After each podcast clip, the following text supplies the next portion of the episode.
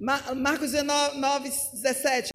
Um homem que estava na multidão respondeu: Mestre, eu trouxe meu filho para o Senhor, porque ele está dominado por um espírito mau e não pode falar. Sempre que o espírito ataca o meu filho, joga-o no chão e ele começa a espumar e a ranger os dentes, e ele está ficando cada vez mais fraco. Já pedi aos discípulos do Senhor que expulsassem o espírito, mas eles não conseguiram. E Jesus disse: Gente sem fé, até quando ficarei com vocês? Até quando terei que aguentá-los? Tragam o um menino aqui. Leu 21 então. Aí Jesus perguntou ao pai: Quanto tempo faz Pronto. que o seu filho está assim? Lê de novo. Aí Jesus perguntou ao pai: Quanto tempo faz que o seu filho está assim? Há quanto tempo faz que isso sucede? Há quanto tempo faz que o seu filho está assim? Há quanto tempo faz que você carrega este problema? Há quanto tempo faz que você está cometido com essa circunstância? Foi a pergunta de Jesus. E essa pergunta é o X da questão. Porque passamos a vida inteira querendo encontrar pessoas que resolvam o nosso problema. Passamos a vida inteira querendo encontrar respostas através de alguém. Passamos a vida transferindo responsabilidades. Passamos a vida culpando alguém por causa dos nossos problemas. Assim foi o caso desse homem. A Bíblia diz que a fama de Jesus estava correndo, corria, e Jesus já estava até aqui de trabalhos e de atarefas, atarefações. Então Jesus delegou poder para os seus discípulos. E no meio dessas tarefas, desse, dessa, desse dispensar de serviços, veio um homem com um filho e esse filho estava cometido de espírito maligno. E esse homem chegou e colocou na, nas mãos dos discípulos, para os discípulos resolver o seu problema. A vida da gente é essa. A gente não vem buscar o Senhor porque Ele é bom, porque Ele é. A gente vem porque a gente quer que Ele resolva os nossos esse é o problema maior de tudo. E ele colocou nos pés dos discípulos e os discípulos não podem resolver. Às vezes a gente pensa assim, mas fulano não é tão cheio de Deus? E por que ele não pode fazer resolver o meu problema? Porque Deus não é menino. A gente esquece que Deus é onisciente, onipresente que não é porque eu tenho poder, que ele, porque ele me deu poder, que ele me deu para se livrar. Não, o Senhor nos dá poder, mas ele continua no controle. Engana-se aquele crente que acha que pode fazer o que bem quer. O reino de Deus é de ordem e decência. Sua vida que não é. Por isso que você vive à toa, acha, e, e fica. E o pior, anda à toa, vive à toa e acha que Deus é uma toa. Não é não, viu? Não é não. E os discípulos não pôde. Não pôde resolver. Os discípulos tinham poder, tinham comando, mas o Senhor, para aquela situação, não delegou, não autorizou, não liberou. Porque Deus sonda mente, corações e rins. E Deus só faz aquilo que é para glória do nome dele. Enquanto você não entender que o seu milagre tem que resumir em glória para o nome dele, ele não vai operar. Vê se Deus vai operar um milagre, mexer no espiritual, alterar a ordem, fazer a fila andar de forma ao contrário, porque com Deus é assim, os últimos passam a ser os primeiros, os primeiros passam a ser os últimos, para você ser abençoado, abençoada, e depois você não devolver a Deus a honra a Ele devida, ou então você dá um tchau a Deus como se Ele tivesse sido os deuses que no passado você procurou, não vai acontecer. Não existe isso, não no reino espiritual da luz. Não existe isso. Deus só vai cumprir a promessa que for para honra e glória do nome dele.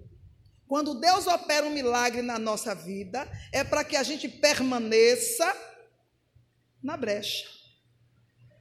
É? é a mesma coisa de você fazer um trabalho em vão você pega um mendigo da rua, dá um banho nele, ele deixa você dar um banho porque ele está se coçando.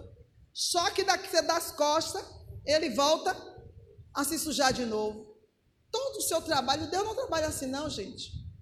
E a Bíblia diz que aqueles discípulos não puderam expulsar aquele demônio daquela criança. E o pai, então, acostumado a procurar resposta nos outros, não é assim que a gente vive? Procurando um chifre em cabeça de jegue? É. Procurando culpados para as nossas ações.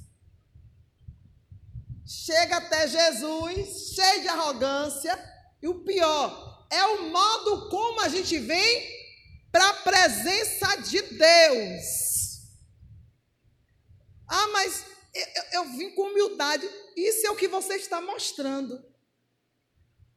Não é o que Deus está vendo. Porque uma coisa é você ser de fato humilde, outra coisa é você estar fazendo o papel. Porque ninguém pode sustentar um salto alto por muito tempo. E essa conversa com Jesus não dá nem para disfarçar, porque Jesus é o príncipe da luz. Não tem para onde correr. Ainda que você queira enganar, você não vai conseguir. Então ele chega diante de Jesus, se depara com Cristo, que é a verdade. E quando Jesus pergunta, ele chega, olha, sim, o que é está acontecendo aí?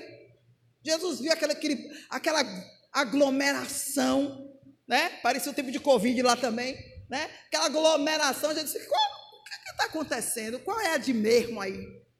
Então o pai do menino diz, não, mas ah, o problema, mestre, é que eu trouxe, achei de razão, eu trouxe o meu filho para seus discípulos resolver. E eles não puderam, como se a fraqueza, como se a incapacidade fosse dos discípulos. É mole? Como a gente, além de exigir que os outros façam aquilo que é obrigação nossa, nós ainda classificamos como incapaz aqueles que não resolvem o nosso problema. É mole ou não é? É.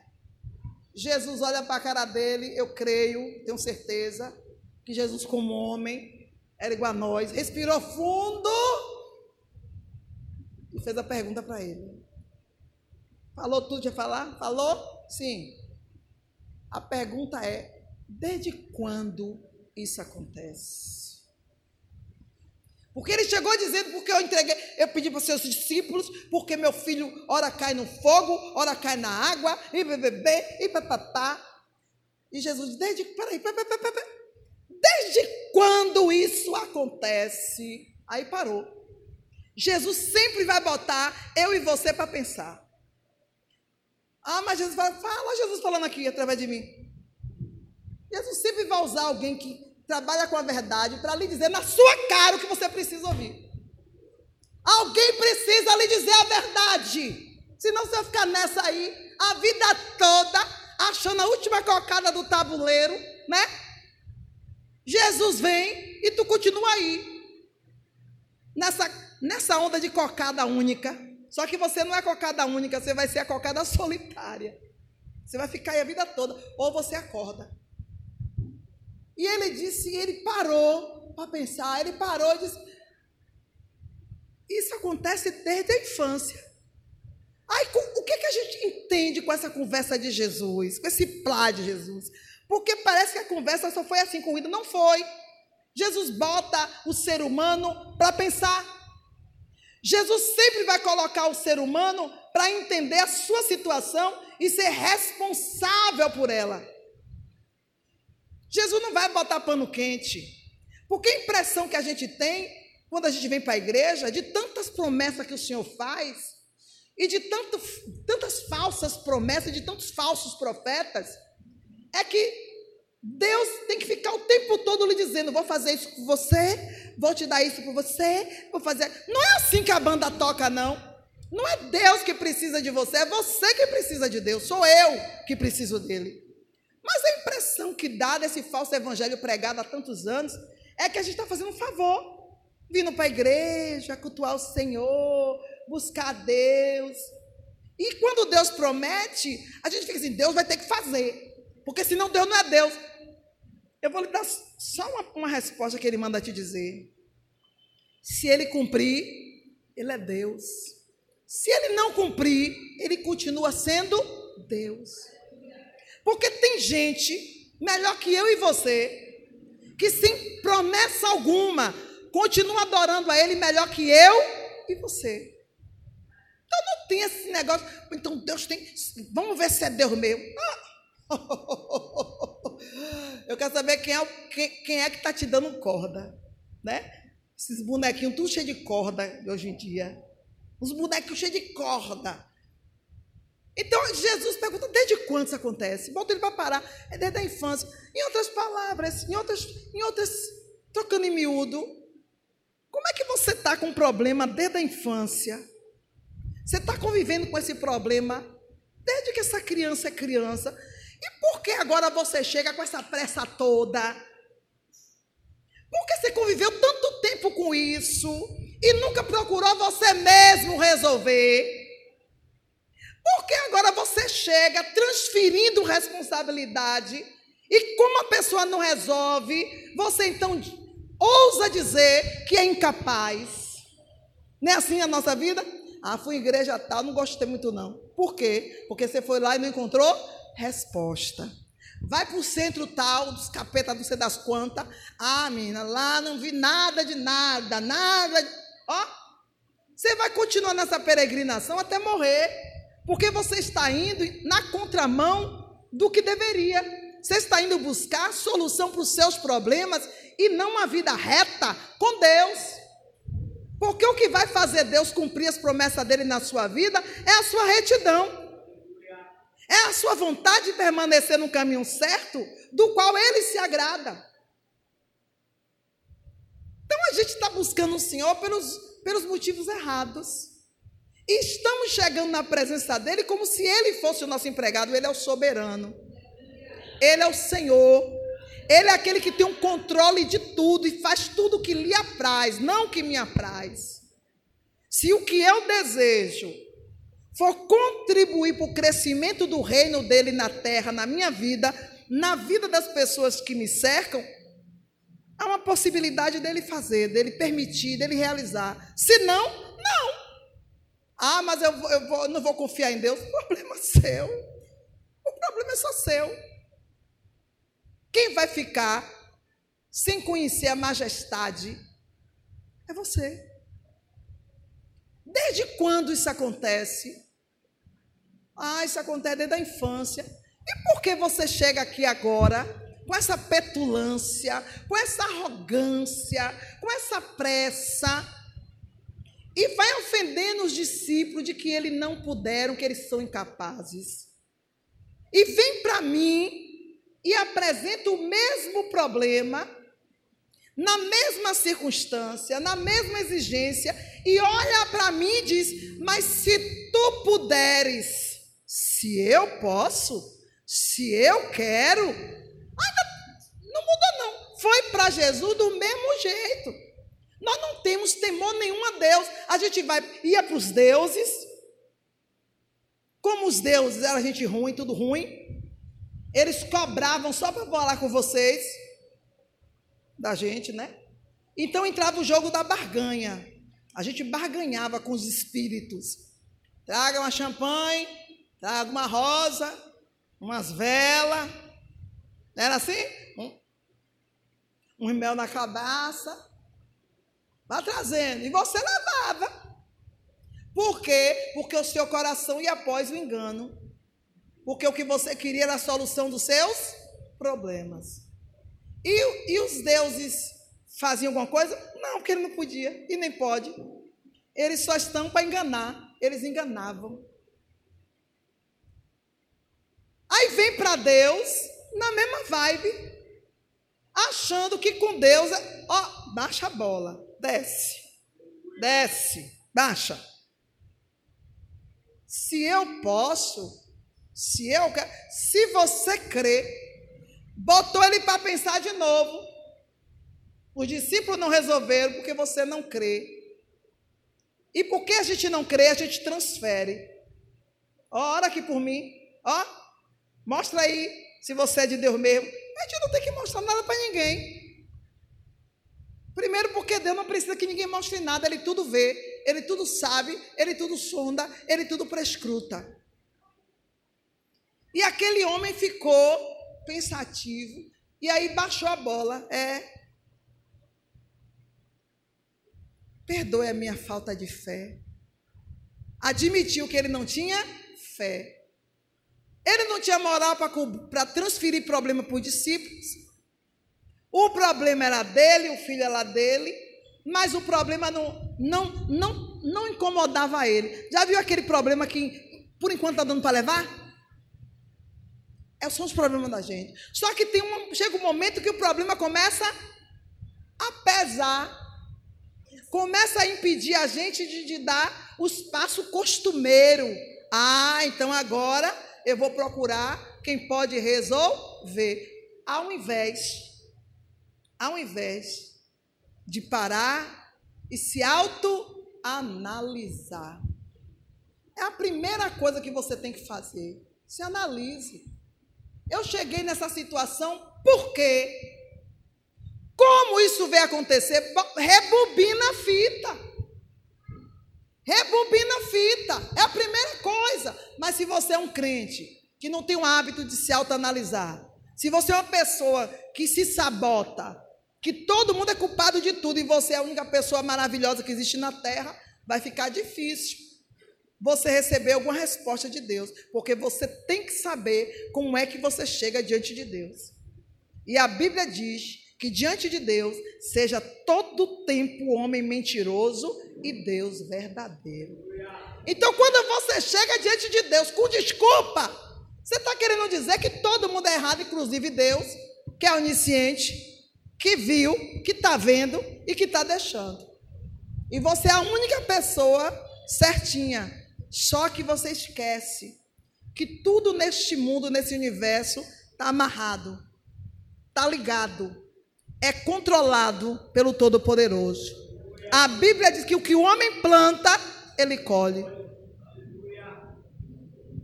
Mas eu não lembro. Você não lembrar é uma coisa. Mas a memória do meu Senhor é eterna.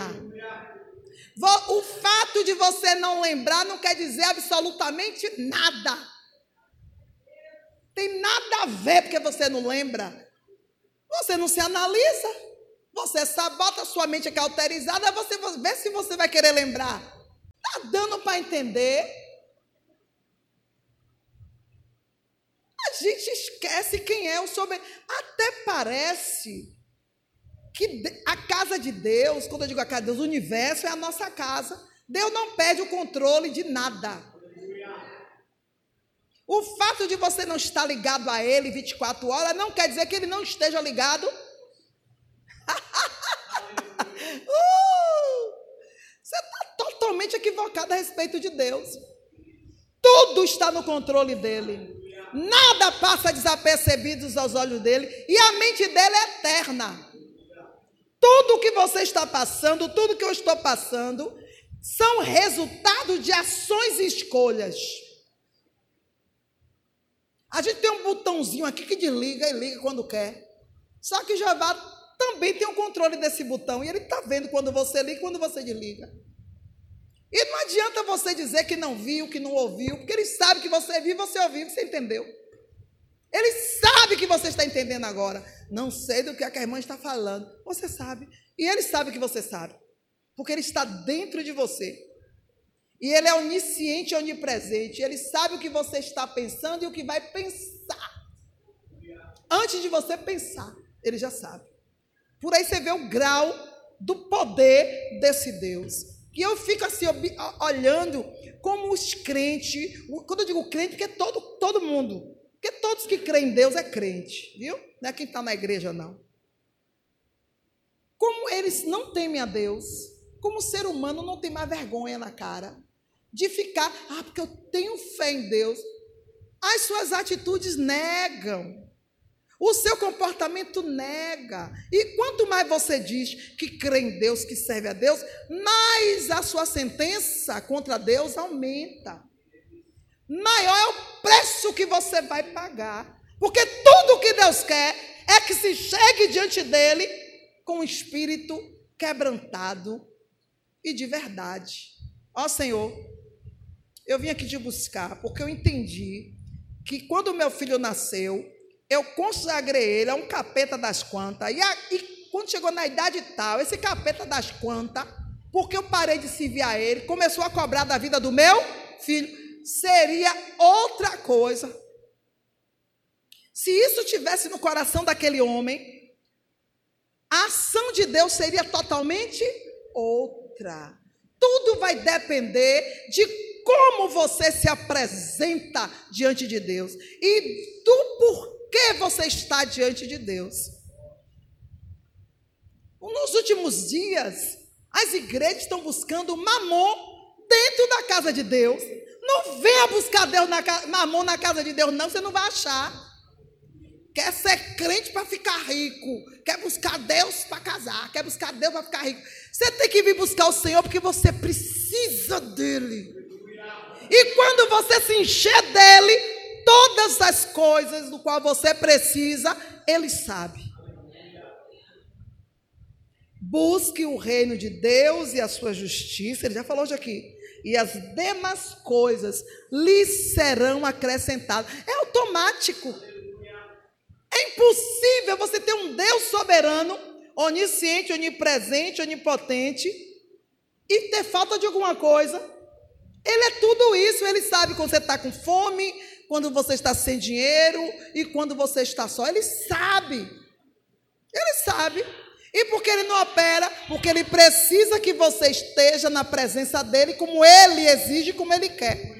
Isaías diz assim, lá em Isaías o Senhor falou para o Senhor falou para Isaías, Zé conversou alguma coisa com Deus e Deus disse: Ah, Israel, é o seguinte: aquele que se colocar sob a minha proteção tem que fazer paz comigo.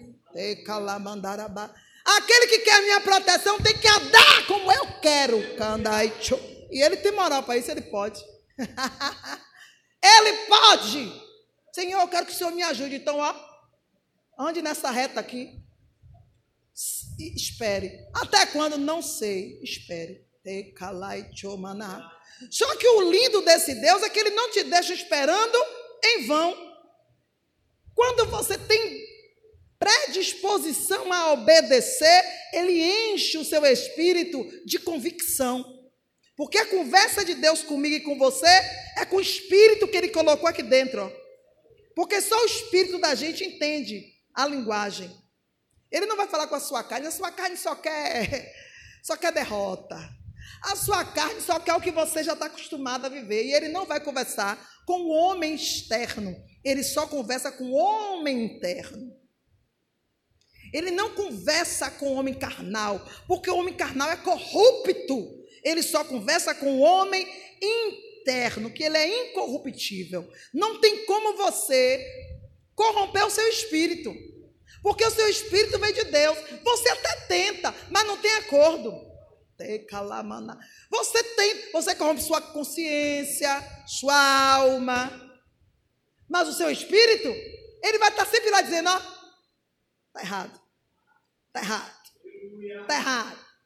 E vai lhe deixar só, não vai mover uma palha. Ele vai deixar sua carne te deixar subir e te deixar te jogar no chão. Porque a conversa do espírito é só com o espírito de Deus. E você precisa entender isso. Lê o mesmo versículo, depois desse versículo que a gente leu último. Ele está assim desde pequeno. Muitas vezes o Espírito joga no fogo e na água para matá-lo. Mas se o Senhor pode, então nos ajude, tenha pena de nós. Não aceitamos não como resposta. Não queremos assumir nossas responsabilidades. Não reconhecemos o ponto em que tudo começou. Não queremos ser humildes para ser digno de ser aceito por Deus. Mas nós exigimos que o Senhor ou que alguém faça de acordo com o que precisamos resolver. Porque não é, não, não é de Deus, não é Jesus, não é o mestre. O mestre disse: Eu posso e eu quero, mas você crê? Ou seja, eu estou pronto, eu quero sempre, mas você consegue crer? E ninguém pode o que é crer, senão de confiar. Ninguém venha para cá me dizer que confia em Deus se você não tem experiência com Deus. E como é que a gente pode dizer que confia em Jesus se a gente nem conhece Ele? Tudo conveniência. É porque eu, se, é, se você vai resolver o problema, então eu confio. É mentira. É somente conveniência. Eu confio em você, confia esse problema. Eu confio esse problema. Candarabandara, sorocomandara. Eu confio na irmã Márcia, você me confia este problema. Isso porque você já passou por 12. E os 12 não pôde resolver. Aí vou continuar procurando. Aquele homem que confiava em Jesus, depois que passou por 12. Ah, eu passei os seus discípulos, não, não, não resolveram. Jesus disse assim: e desde quando isso acontece? Ou seja, não venha para cá me trazendo o seu problema de 15, 20, 30 anos para eu resolver em questão de segundos. Espera aí, vamos conversar. Não é só chegar aqui e levar, não. Vamos conversando. Ó, essa conversa, ó, não foi. Ah, está escrito, mas não aconteceu em 24 horas, não, filhos. Essa conversa rolou. Sim, vamos conversar. Me conte aí, quando foi que isso começou? Desde a infância, já começou a se constranger. Desde a infância, e só agora você vem e com essa pressa para resolver. Por que não veio antes? Jesus estava lá tanto tempo. Jesus se manifestou há três anos daquela época. Mas Deus sempre existiu. E por que ele não foi procurar Deus na vida dos outros judeus? Nas sinagogas? Que não foi? Hum, você está vendo? O que é que Deus está querendo falar com você nessa noite? Que não é só você chegar aqui e dizer assim, ó, eu creio em Jesus, que Jesus vai comer esse H. Ele nem gosta de sopa, Jesus. Agora Jesus é põe peixe. E aí, eu acredito, ninguém confia da noite para o dia em uma pessoa, a não ser que haja uma conveniência. É tudo balela. Somos seres mortais terríveis. E se a gente não jogar limpo com o único que pode resolver nosso problema, vamos continuar com o problema. Chega, chega na presença de Deus, Senhor. Eu estou com um problema que a culpa é minha. É minha culpa, minha máxima culpa, só minha culpa. Já vai conseguir chamar a atenção de Deus. E eu vim te pedir carecidamente me diga o que é que eu tenho que fazer. é diferente. É, ó Senhor, eu vim aqui na tua presença para resolver esse problema. E fala com teu filho, fala com a tua filha aí para resolver. Não, ninguém aqui é seu empregado, não. Ninguém aqui come as suas custas. Nada, niente. Piorou Deus. Piorou o Senhor. Então você chegue diante de Deus e se, se dobre. E como todos Comece a adorá-lo. Esse é o caminho do coração de Deus. Você começa a adorar. Senhor, tu é lindo, tu é maravilhoso. Eu não te conheço, mas eu quero te conhecer. Revela-me a tua grandeza, a tua face. Eu quero ver. Comece a ter uma conversa diária com este Senhor. Comece a, ter uma, a criar uma amizade com Ele. Comece a insistir. Diga, fale comigo. Me dá um sinal de que o Senhor está me ouvindo, como é, dia após dias, e deixe Ele se revelar.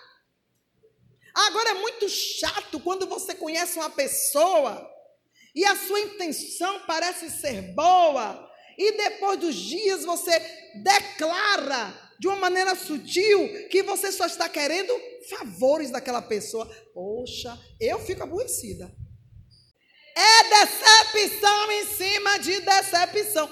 E você acha que Deus não já passou por isso e não sabe como é isso? E você acha que ele é bobo, vai repetir história? Repete não. Antes que o mal cresça, Jeová corta pela cepa. É por isso que o Senhor joga duro, ele não vai te dar enquanto ele não ver que o que você quer será para a glória dele ou não.